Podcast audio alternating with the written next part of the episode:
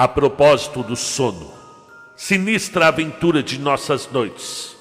Podemos dizer que os homens vão dormir revestidos de uma audácia que seria incompreensível se não soubéssemos que ela é o resultado da ignorância do perigo. Charles Baudelaire. Citação feita por H.P. Lovecraft. Se existem deuses clementes, que eles me protejam durante essas horas, essas horas em que nada no mundo pode me proteger dos abismos aterrorizantes do sono. A morte é suave, pois que sem retorno. Mas aquele que emerge das câmaras profundas da noite, atemorizado pelo que sabe, não encontrará mais o descanso. Fiquei transtornado quando mergulhei nos mistérios que o homem não foi feito para alcançar. Ah, quanta excitação sem freios! Quantos apetites sem controle! E no que diz respeito ao meu amigo, aquele que me conduziu, que foi mais longe do que eu e que foi levado embora por forças das quais até hoje eu temo e apelo Quanto ao meu único amigo, era um louco ou era um Deus?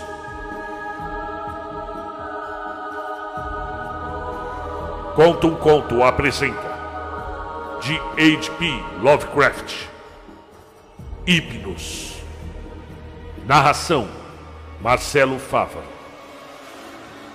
Lembro-me de que nós nos conhecemos em uma estação um grupo de passantes curiosos estava à sua volta.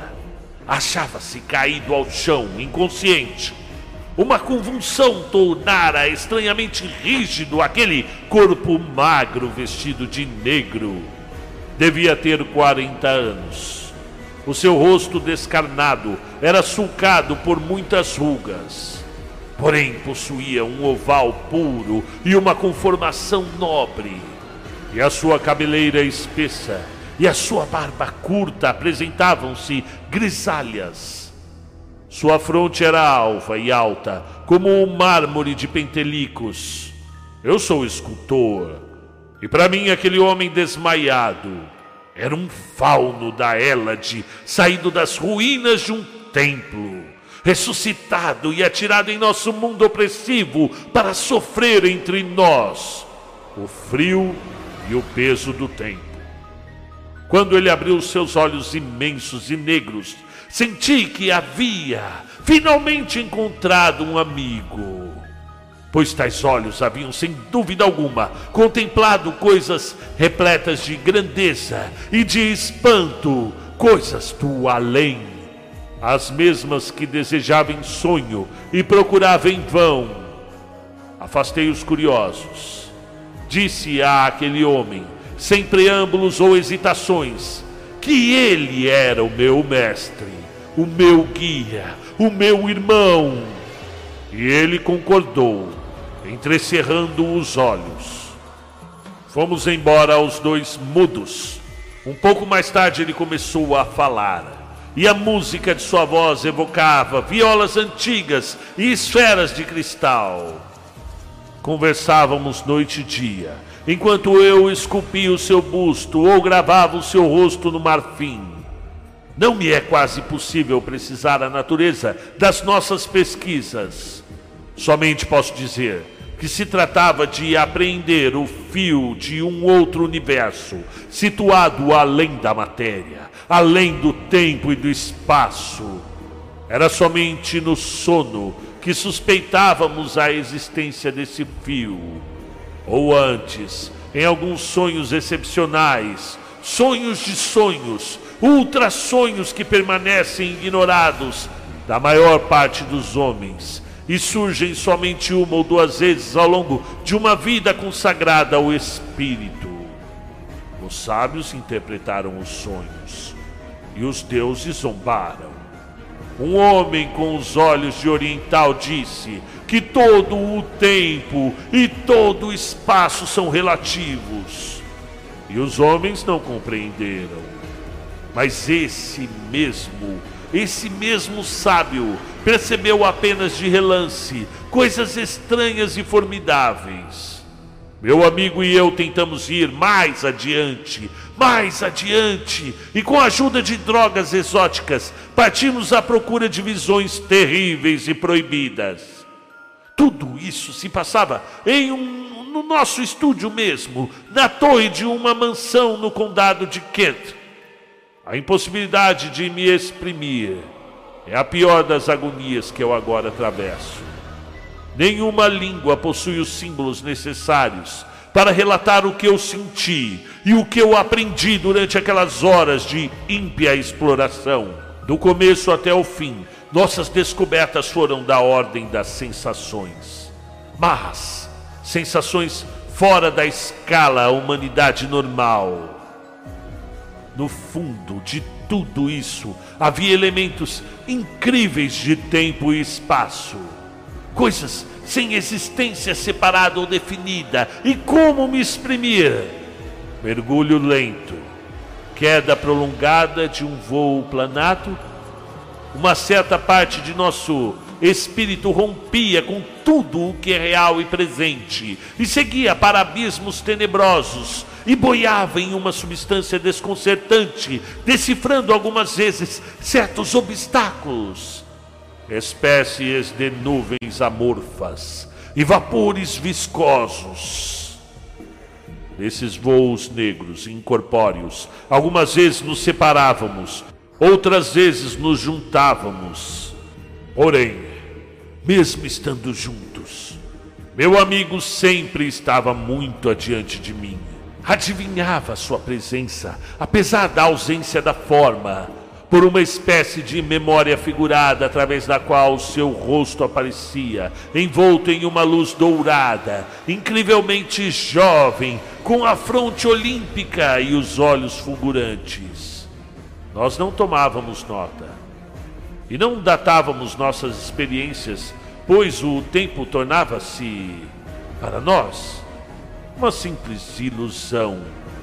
E provavelmente fenômenos estranhos aconteceram, pois eu lembro que chegamos a nos perguntar por que não envelhecíamos mais. Nossas conversações eram cheias de ambições que se assemelhavam a blasfêmias. Um dia meu amigo escreveu um desejo que ele não ousava proferir, e após queimar o papel, olhei através da janela com temor o céu noturno repleto de estrelas. Ele queria dominar o universo visível e muito além. Um dia, a terra e as estrelas se deslocariam sob o seu comando. Um dia, ele controlaria o destino de todas as coisas vivas.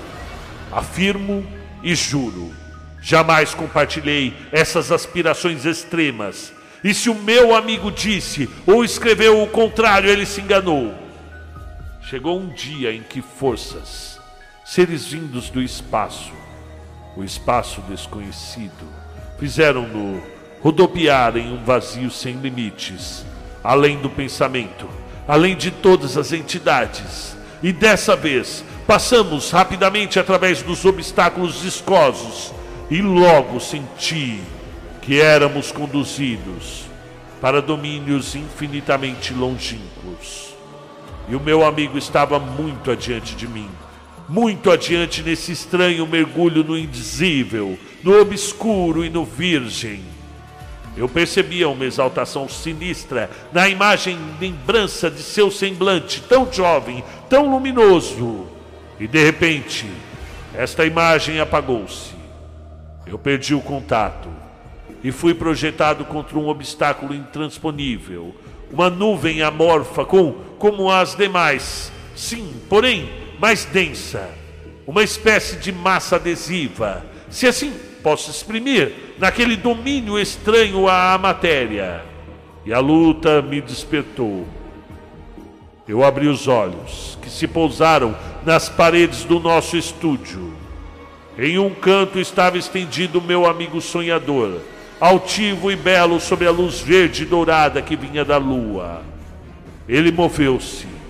Queriam os céus poupar-me de ouvir uma segunda vez o que eu ouvi. E ele gritou, gritou, e os seus olhos negros, que o medo enlouquecia, banhavam-se no inferno. Desmaiei.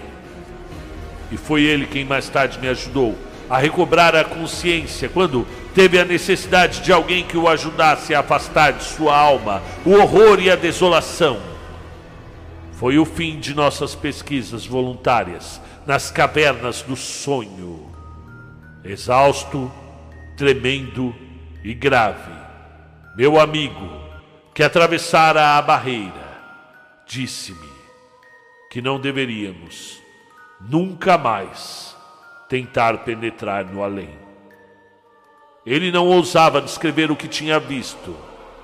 Dali em diante, disse-me ainda: deveríamos dormir o menos possível, permanecer acordados, custasse o que custasse.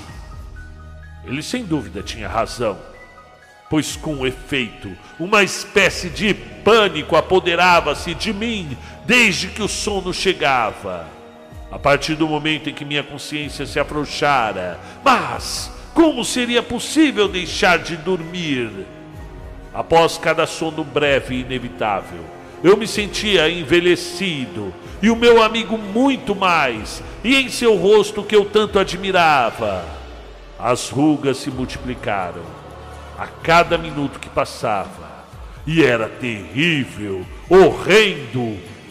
Mudamos de vida até o momento, meu amigo, que não me contara jamais nem o seu nome, nem as suas origens, tinha vivido como um recluso e de repente não podia mais ficar sozinho, ainda que fosse na minha simples companhia. Era necessário ter à sua volta um grupo de pessoas muito numeroso e feliz. Puseram-nos a frequentar os lugares onde a juventude se reunia e lá nossa aparência, nossa idade provocavam sarcasmos. E a partir do momento em que as estrelas começavam a brilhar, o medo se apoderava dele, e ele lançava olhares inquietos em direção ao céu, e nem sempre fixava o mesmo ponto. No inverno, era em direção ao nordeste. No verão, quase acima de nossas cabeças. E no outono, voltava-se para o noroeste. E no nascer do dia era sempre para o leste. E ao cabo de dois anos, pude compreender que aquele ponto mutável de onde lhe vinha tanta angústia correspondia à constelação Corona Borealis. Agora tínhamos um estúdio em Londres. Não nos separávamos nunca e nunca mais evocávamos aquelas coisas antigas as coisas dos sonhos, os excitantes que consumíamos para nós, para nos manter despertos, uma certa dissolução, a tensão nervosa, tudo isso nos havia consumido. Meu amigo tinha mais cabelos e a sua barba encarnecera. Quase havíamos vencido o sono. Uma hora, duas horas no máximo cada dia Chegou o mês de janeiro, trazendo brumas e uma chuva gelada. Nós não tínhamos mais dinheiro para comprar excitantes. Eu não esculpia mais. E nós, nós sofríamos muito. Certa noite, meu amigo esgotado mergulhou em sono profundo, de que eu não consegui tirá-lo. Lembro-me de tudo. O nosso triste sótão mergulhado na escuridão os telhados lavados pela chuva, o tic-tic do pequeno relógio na parede, os rangidos da persiana, e ao longe, o rumor da cidade abafado pela neblina, e acima de tudo, aquela respiração que parecia ritmar os esforços, as angústias de um espírito em viagem em direção às esferas proibidas terrivelmente longínquas. Um relógio bateu as horas em algum lugar.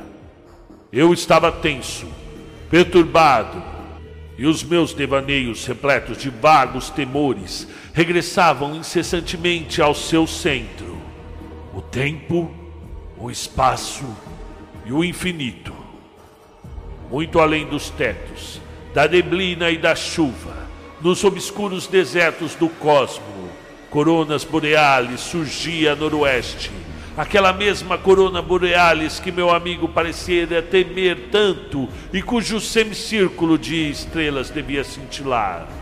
Invisível aos nossos olhos, através de abismos intransponíveis, subitamente minhas orelhas febris forma foram atingidas por outro som, por um ronronar baixo e insistente. O eco de um clamor monótono e zombeteiro. Um apelo que emanava de outros mundos, de muito longe, do noroeste.